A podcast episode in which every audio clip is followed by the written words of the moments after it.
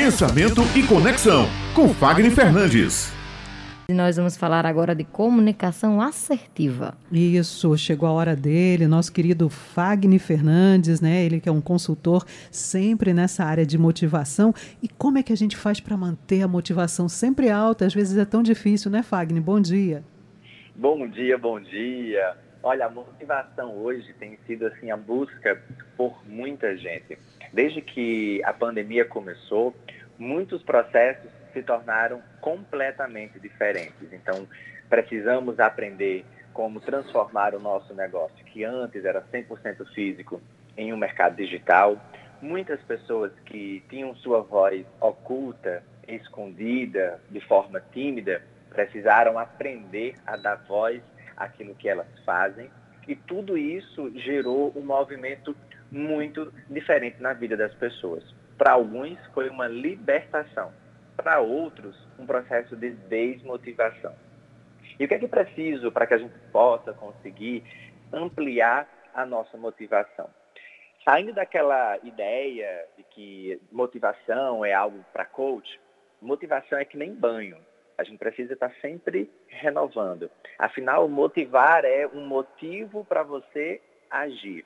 Então, você precisa ter uma motivação para realizar as suas ações.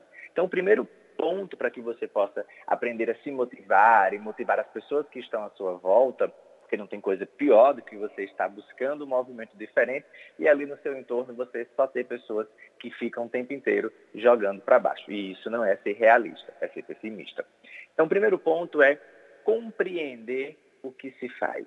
Quando nós compreendemos o que fazemos, nós entendemos que ali nós vamos ter uma missão, desenvolver, ampliar, tornar aquilo comum para que as pessoas possam começar a consumir. Afinal, se é diferente, se é pouco conhecido, vai exigir mais de nós. Sem compreender o que você faz, você acaba sendo mais do mesmo, acaba imitando. E isso faz com que você não alcance o seu resultado tão rápido e você acabe não sendo percebido. E isso gera um processo de desmotivação.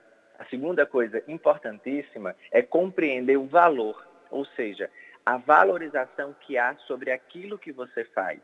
E essa valorização, ela tanto pessoal como ela é coletiva.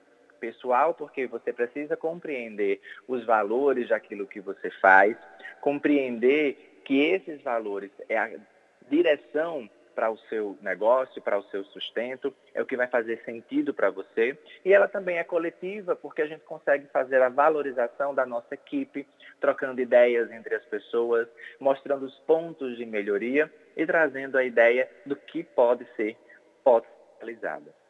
O terceiro ponto, eu vou trazer uma expressão que ela é conhecida popularmente de forma negativa, mas que para mim ela tem um significado bastante inovador que se chama a ambição.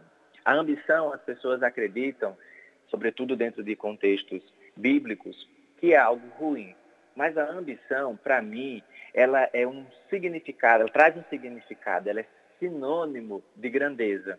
Sem ambição, para que você possa conquistar um objetivo, sem ambição para que você queira construir algo novo, sem ambição para que você possa alcançar aquela meta, você acaba fraquejando no meio do caminho, porque existem vários obstáculos sempre que você se propuser a fazer algo novo, algo diferente ou algo melhor por você.